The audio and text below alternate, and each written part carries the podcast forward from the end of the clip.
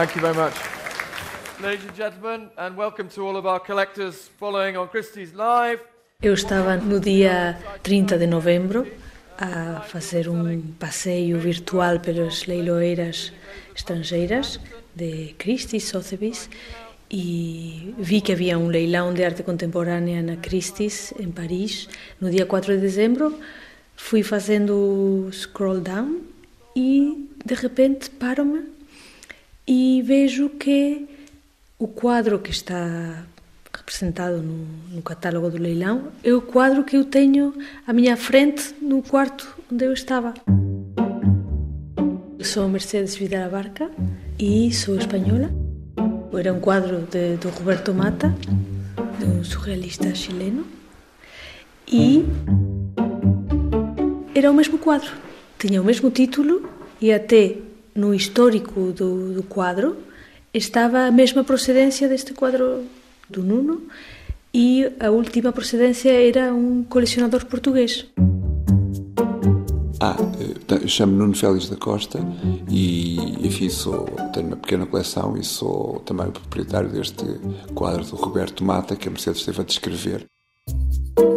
Eu fui rapidamente ao Nuno, que estava a almoçar, mostrar primeiro no telefone uh, a dizer: Mas tu puseste este quadro num leilão? Porque no princípio eu pensei que, que era este quadro, não havia. Não, não, era este próprio quadro. O quadro está pendurado na parede do quarto. Sim, aqui está. Tomamos nota de alguns dados. Óleo sobre tela tem cerca de 95 cm por 1 metro. Título em francês, La Renfermée, 1975. Autor, o pintor surrealista chileno Roberto Mata foi comprado num leilão da Christie's em Londres em 2002. 17 anos depois, sem falar com o dono do quadro, a Christie's coloca este mesmo descritivo associado a uma fotografia de uma pintura aparentemente semelhante no catálogo de um leilão agendado em Paris. Depois continuei a pesquisar e no telemóvel ampliei a imagem do quadro do catálogo da Christie's e vi que não era o mesmo que havia discrepâncias, havia, pronto, simplesmente que eram dois quadros diferentes, tendo o mesmo título, o mesmo autor e a mesma procedência. Um deles era uma cópia, era falso. Se nós tirarmos, se calhar podemos tirar, Félix, tiramos? Só para mostrar aquela parte de trás. Entre pinceladas abstratas e formas geométricas, a composição surrealista do pintor chileno, formado em arquitetura, movimenta-se num imaginário quase mecânico, onde sobressaem tons de amarelo, castanho ou azul escuro, no contraste tridimensional com a profundidade do branco. Mas o, o, o que é curioso é, quando nós comparamos este quadro com o outro, é o detalhe. Tudo isto aqui, são tudo muito cuidado, vimos estas manchas que parecem, parecem manchas, eh, têm uma textura rica que no quadro aparece, que no quadro falso aparece plano, parece lambido. Mas eh, há muitas outras diferenças. Mas para, para, para a direita. Para a direita? Que impunha nesse dia eh, o nome do quadro La Renfermée de Mata no buscador da Christie's, apareciam os dois quadros lado a lado o de 2002 e o de 2019. As duas imagens, eh, a direita e a esquerda, e com um bocadinho de, de observação via-se as diferenças, era como um jogo de diferenças. A partir deste momento, o jogo de diferenças vai passar a ser um caso de polícia. Quando o nível de descuido chega a este ponto, de facto, eu fiquei muito alarmado por a segurança que a Christie's oferece em relação às coisas que põe à venda, não é isto? A mim chocou-me, porque de facto é um bocadinho consensual que as casas leiloeiras deste nível, quando põem as peças à venda, fazem uma verificação, inclusivamente há especialistas em, nos vários pintores, que, eh, que autenticam os quadros e aqui não se tratava sequer disso, tratava só de ir ver ao próprio site eh, e confirmar a informação que o próprio falsificador deu e a Cristina não fez isto. Portanto, isto é um nível de, eu diria, aparentemente, de negligência um bocadinho assustador, não é? E então aí resolvemos intervir, pedir à judiciária para intervir.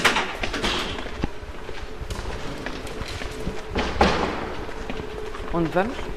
Vamos a uma, da, uma das casas fortes, ou cofres, como se queira chamar, onde nós guardamos, eh, portanto, a, as obras de arte que são apreendidas. Todo o tipo de obras de arte, porque é assim, porque o armazém geral da polícia não tem uh, grandes condições, não é? Portanto, e nós não vamos pôr pintura, até mesmo a falsa, não é? Epá, só a falsa quando o processo chegar eh, ao fim, não é? é porque de resto é presumivelmente falsa, não é? E isto é uma sala climatizada. A porta abre-se para uma sala sem janelas, onde uma luz branca põe a nu dezenas de quadros, esculturas, azulejos, peças de mobiliário e outros objetos, sem um critério de arrumação óbvio. É difícil tirar-lhe as medidas, pois quase não dá para passar. Uns 18 metros, talvez, não é? Talvez isso. 18 metros quadrados.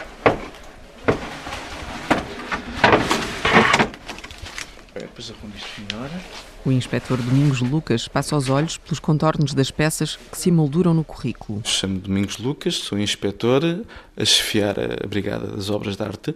Estou na Polícia Judiciária há 30 anos e estou nas obras de arte há 23.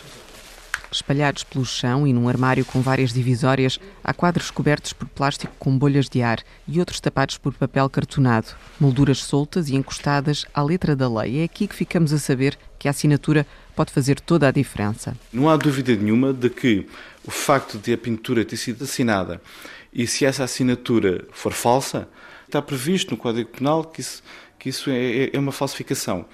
Porque só a cópia da obra em si, se não tiver assinada, não podemos chamar aquilo falsificação. Quer dizer, se o autor da obra ainda não tiver falecido há mais do que 75 anos, a obra está protegida. Portanto, e quem a copiar, ou, ou, totalmente, ou parte dela, está a cometer um crime previsto e punido pelo Código de Direitos de Autor e Direitos Conexos, que, o crime de contrafação ou usurpação, conforme o caso de ser a obra toda, se é parte da obra.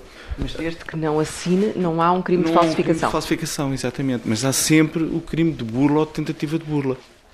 Isto são, são, são pinturas também do, do, mesmo, do mesmo indivíduo, do tal do traço fino, Enquanto se agacha para mexer nos quadros que estão junto a outros objetos no chão, o inspetor Domingos Lucas recorda a Operação Traço Fino, realizada em 2010, como um marco na ação da Brigada das Obras de Arte da PJ. Temos pinturas de Degas, Picasso, Miró, Marc Chagall, Jean Cocteau, Fortuny, é, sei lá, temos de tudo tudo o que é bom, quer dizer, de, de todos os pintores consagrados, não é?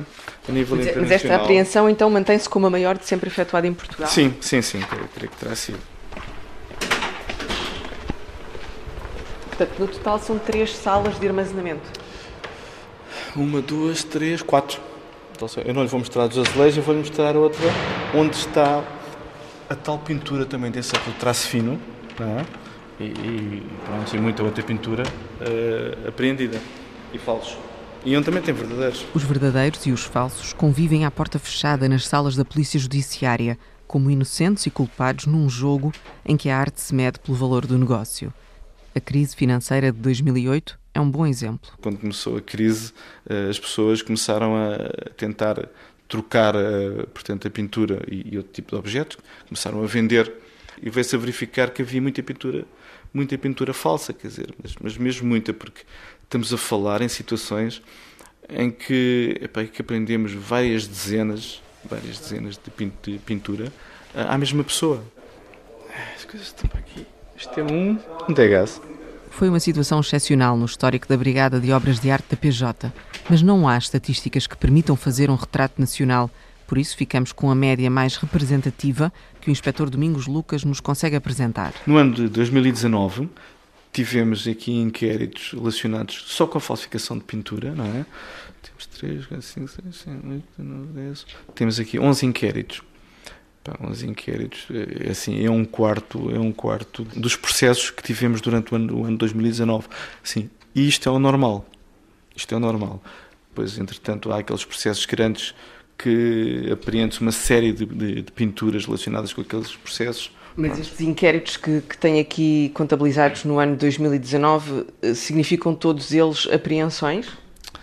Uh, não. Até porque nem todas as burlas implicam a existência de uma obra física. Há processos menos materiais e mais bizarros. Nós temos, por exemplo, inquéritos também deste, deste género, só para ter uma pequena ideia. de pessoas que estão a, a fazer, a, leiloar, a licitar em leilões internacionais pinturas de autores portugueses e estão a contactar com potenciais compradores. E esses potenciais compradores, alguns depois de serem contactados por essa pessoa que está de boa fé a fazer isso, são pessoas que não têm estabelecimentos abertos, mas que o negócio deles é isso, andar a ver o que é que há na net, e, e que me vêm apresentar queixa no sentido, olha, estão a fazer uma, um, neste momento um leilão em, em Nova Iorque em que a pessoa tal que está no Porto contactou, mandou uma fotografia, se eu estava interessado ou não, neste José Malhoa, e mandou-me também do Sousa Pinto. É assim, este José Malhoa é o meu. Desculpa lá, é, é o seu, mas é o seu como? Foi furtado, foi. foi uh, não, não, está tá lá já. Quando saí de casa, ele estava lá na parede da minha sala. Então, mas é uma cópia do seu. Não, não percebeu, é o meu. Vamos ver se a gente se entende, não é? Você está lá na parede da sua sala. Você está a dizer que este está a ser, está a ser leiloado em Nova Iorque, é o seu, como? É, é, assim, aquela, a fotografia que mandaram é aquilo que eu tenho lá na parede, porque é assim, está, tem um bocadinho de bolor junto à, junto à assinatura e a moldura está um bocadinho descaída naquele lado. Então, mas uh, está aqui uma coisa de muito estranho, não é? Então é assim, essa leiloeira de Nova Iorque está a leiloar pinturas que não tem fisicamente. Portanto, Como é o caso daquela, daquela investigação que estará ainda em curso, não é? Da história que até lhe falei por telefone, da Christie's, uh, do colecionador que tem o quadro e que encontrou o mesmo quadro num leilão. Ah, é Essa é outra situação uh, uh, curiosa. Questionada sobre o caso, a Christie's rejeita gravar uma entrevista. Um porta-voz da leiloeira responde por e-mail com garantias de segurança e peritagem. Diz assim: a Christie's nunca iria, de forma consciente, colocar à venda obras que não cumprissem os requisitos para serem leiloadas. Mal fomos informados sobre as suspeitas em relação à pintura de Roberto Mata, decidimos retirá-la imediatamente do leilão. Com esta resposta, a leiloeira não revela que medidas foram tomadas para esclarecer o caso. Na Polícia Judiciária, o inspetor Domingos Lucas assume estranheza perante um caso com contornos pouco comuns. Aquilo que vai acontecer é, é, é de nós solicitarmos à, à Christie's a identificação portanto, da pessoa que pôs esta, esta pintura para leilão. Só que é assim, habitualmente os nossos contactos com as autoridades inglesas não, não são assim muito rápidas, quer dizer, às vezes tentamos, tentamos é, sermos nós a, a solicitar a, às autoridades policiais de, de ingleses no sentido de, de, obtermos alguma informação, nem que seja informalmente, sobre aquilo que, que pretendemos, porque depois passamos logo uma série de, de passos, não é? De, imaginemos que alguém português. Podíamos já neste momento estar a fazer mil e uma coisas, não é? Que não estamos, nem vou estar a falar em quais é que seriam, porque estamos a aguardar essa, essa informação. E não lhe posso falar mais porque o resto é, é investigação.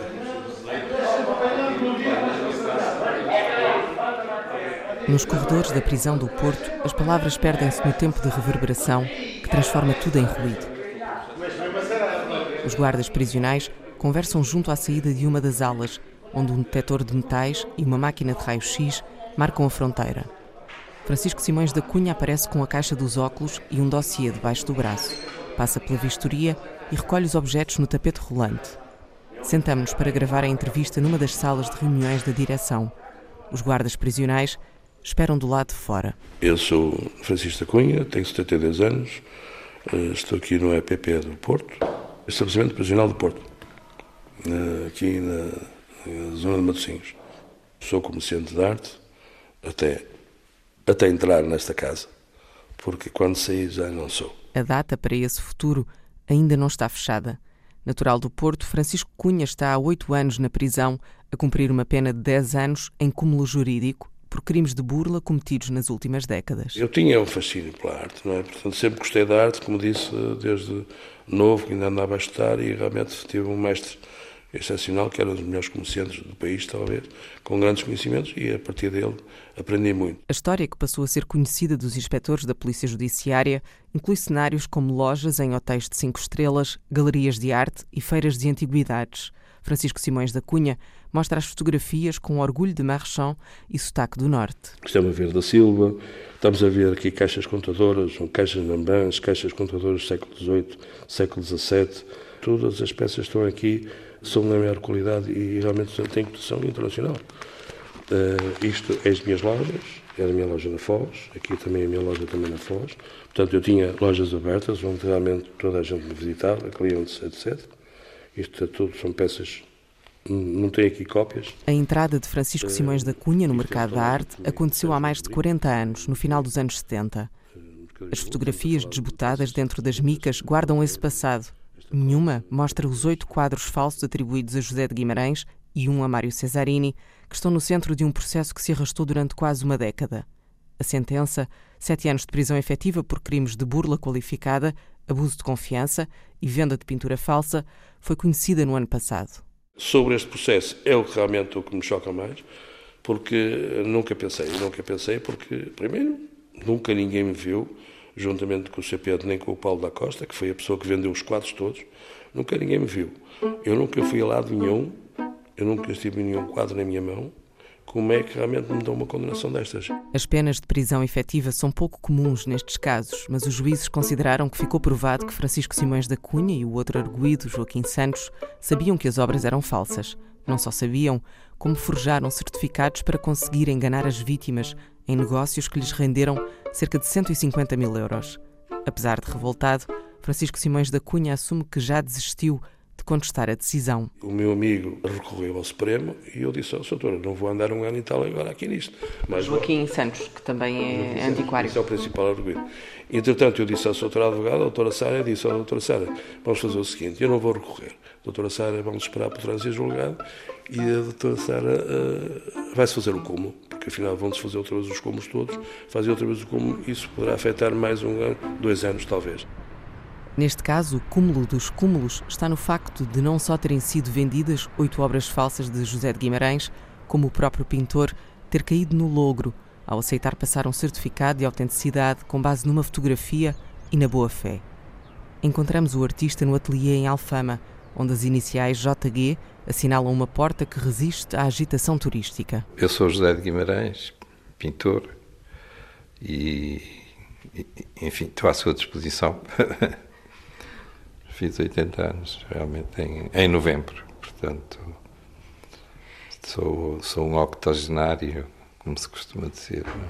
Mas disse-me que, portanto, está a fazer um, um trabalho sobre o problema dos falsos, é isso? É isso mesmo, aquela história do certificado. O problema dos certificados é que eu, inicialmente, passava um certificado, ainda não tinha aparecido essa digamos, esses falsos e tal, eu passava um certificado um bocado lacónico, que dizia assim, bom, esta obra eh, é da minha autoria, e eu assinava, sob uma, uma fotografia e tal. A boa-fé durou até o dia em que lhe vieram pessoalmente pedir um certificado de autenticidade para uma obra que identificou rapidamente como sendo um falso. Há um antes e um depois deste acontecimento. E eu, eh, até certa altura, na minha boa-fé, não, não sabia, nunca tinha desconfiado dessa coisa. Quando me apareceu o primeiro, digo assim, alto lá, isto já é mais complicado. Afinal, há falsos no mercado. Quer dizer, eu, eu pensei que não havia falsos no mercado, mas pelos vistos há falsos no mercado. Portanto, obriga-me a um muito maior cuidado, porque muitas vezes pediam-me, digamos, um, uma opinião sobre um quadro através de um, de um, de um e-mail mandava-me uma fotografia e tal. E eu, no princípio, olhava para o quadro, olhava para a minha documentação e tal, e dizia que sim, mesmo sem ver a obra. Mas, a partir desse momento, eu disse assim: eu nunca mais dou nenhuma opinião sem ver a obra. Quando pôs os olhos no primeiro falso, José de Guimarães apresentou uma queixa na Polícia Judiciária, dando origem à investigação que acabou por levar à condenação de Francisco Simões da Cunha e do outro arguído quadro meu falso que apareça no mercado é entregue à polícia. Assim, o Francisco Simões da Cunha é burlão. Ponto. É um indivíduo que toda a vida dele foi burlas. Um indivíduo extremamente inteligente, um indivíduo que muitos dos inquéritos que teve, aquilo passava a matéria civil, porque era assim, porque ele utilizava um esquema que é os cheques, cheques de garantia. Ele levava as obras à consignação, e, e, e deixava ficar um cheque como garantia, dizendo que, atenção, que este cheque não é para pagar aquilo que eu estou a levar. Isto é apenas para servir como garantia, porque eu vou-lhe pagar ou em dinheiro ou vou-lhe pagar com outros cheques, não é? Que não este, só como garantia.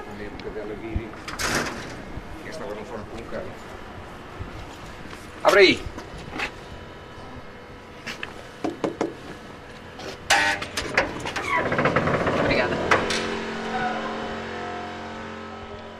Pintores portugueses, eh, eu vendi mais de 500 quadros, uns 600 quadros, sei lá, pintores portugueses. Considera-se e, e assume eh, esta característica de um burlão? É um burlão, Francisco? Não, não, não considero um burlão, porque um burlão eh, não anda a pagar às pessoas, quer dizer, um burlão faz a burla e desaparece. Quer dizer, para isso. Às vezes são apanhados. Mas eu tinha lojas abertas, eu queria era cumprir com as pessoas. Eu, eu a partir de se eu tinha já predestinado a fazer uma coisa dessas, portanto, entrar por essa via, eu tinha sido preso há, há 40 anos ou há 35. Por isso é que eu não tenho um cliente que se possa queixar. Eu, não, eu se saísse para a rua e abrisse uma, uma, uma loja novamente, eu tenho a certeza absoluta, mandava um convite a todos os meus clientes e eles apareciam. José de Guimarães tem algumas dúvidas. As pessoas sentiram-se defraudadas porque adquiriram uma obra que pensavam que tinha aquele, o valor que deram por ela e afinal é um falso e um falso é zero. Não, não vale nada, não é? E eu isso senti perfeitamente. Eu, durante esse período, tive uma quebra de vendas enorme. Quer dizer, as pessoas passaram a olhar para as minhas obras com desconfiança, à partida, não é?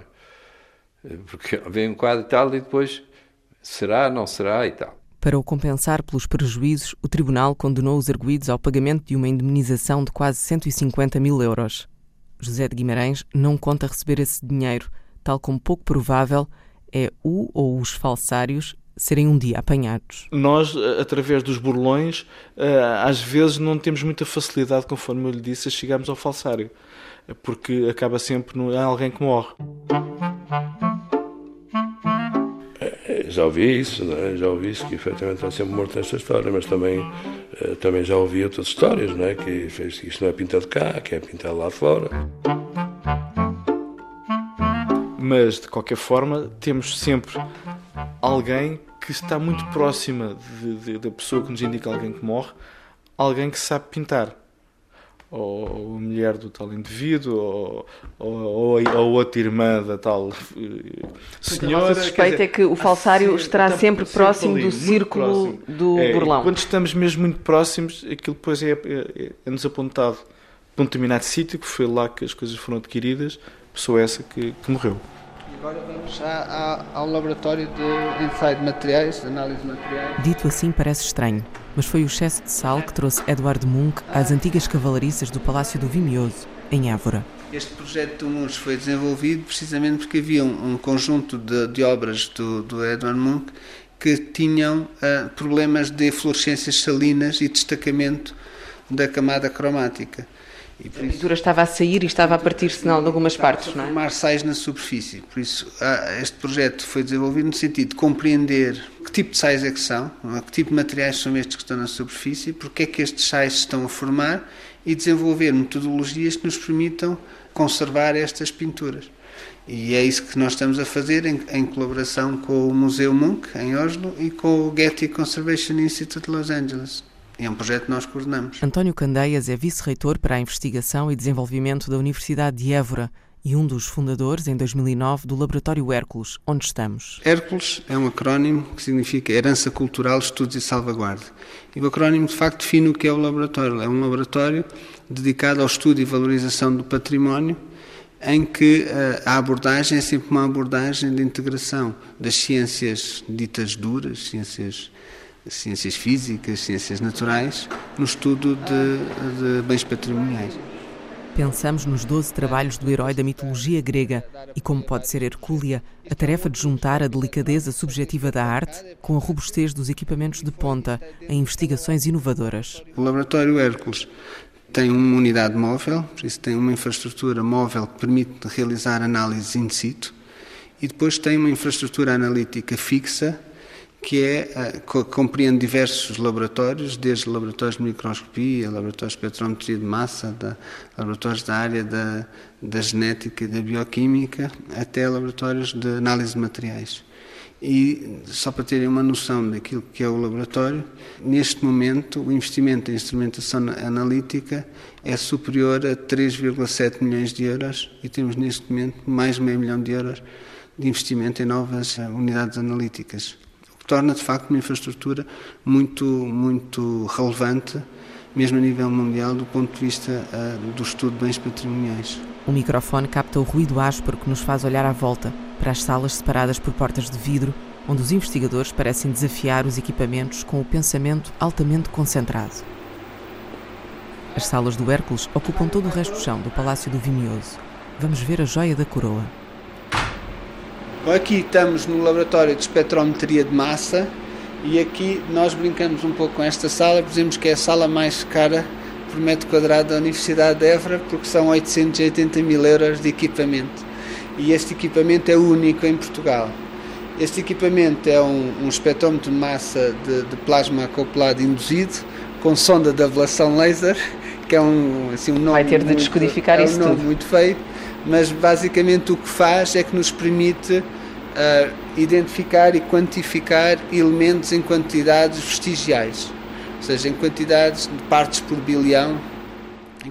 Em busca das impurezas mais ínfimas, estas análises tanto servem para datar machados de bronze como para estudar o arsénio no arroz. Precisamente para perceber se o arsénio se acumula na casca ou, ou mais na casca do que no interior e se a casca pode ser utilizada também para produzir farinha ou se, por outro lado, tem que ser descartada.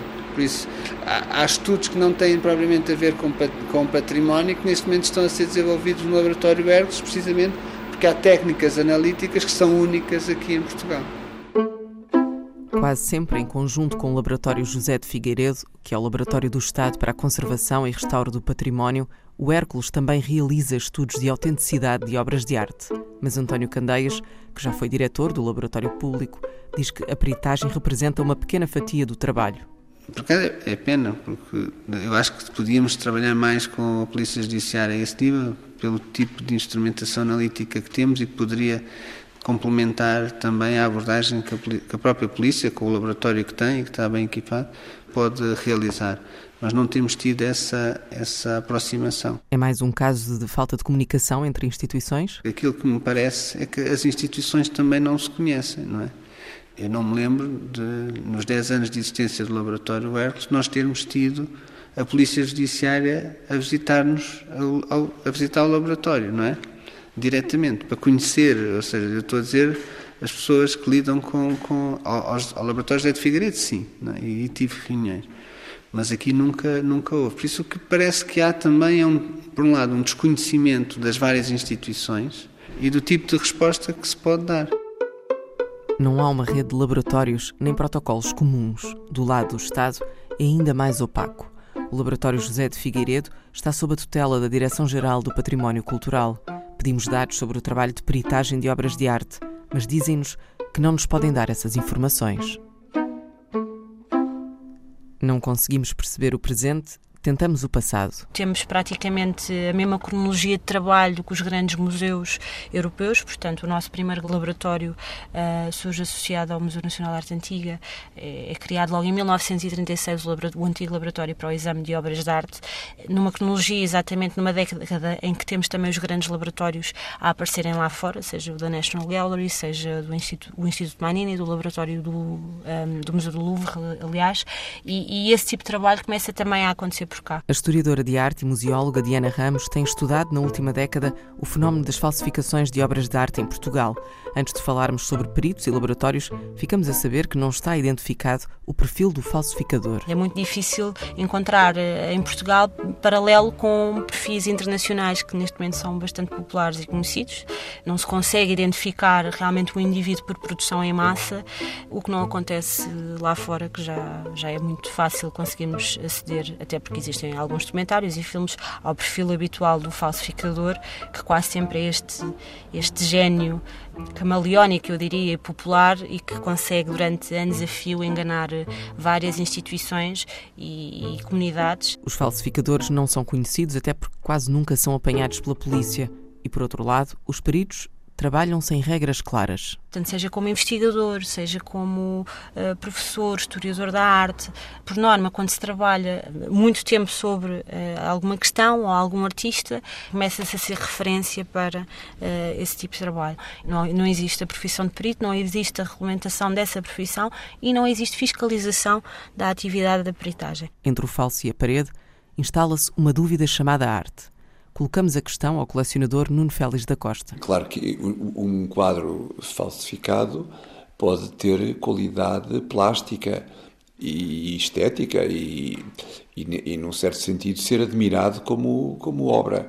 Agora, eh, eu penso que, que a arte não é só uh, aquele objeto que está à nossa frente, é também uma, um trajeto e uma procura que o artista fez e que, se, e que, empenhado na sua obra, foi produzindo.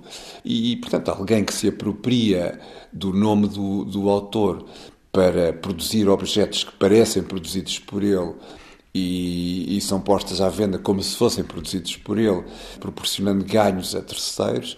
Eu penso que isto é uma situação que sempre existiu, ou que existiu desde que há mercado de arte, que, mas que também compete-nos enfim, interferir e, e, tentar combater um pouco. O pintor José de Guimarães expõe a ideia qual cachimbo de Magritte. Um falso é um falso pode ser mostrado como curiosidade, mas é um falso. E do ponto de vista de valor, digamos, não, não vale nada. Pelo simples não, o inspetor Domingos Lucas, da Brigada de Obras de Arte da Polícia Judiciária, mantém a cautela. Depois arrumo isto melhor. Quando vou a um museu, quando vou ver que, obras que supostamente são, que são autênticas, não é? Está a dizer supostamente?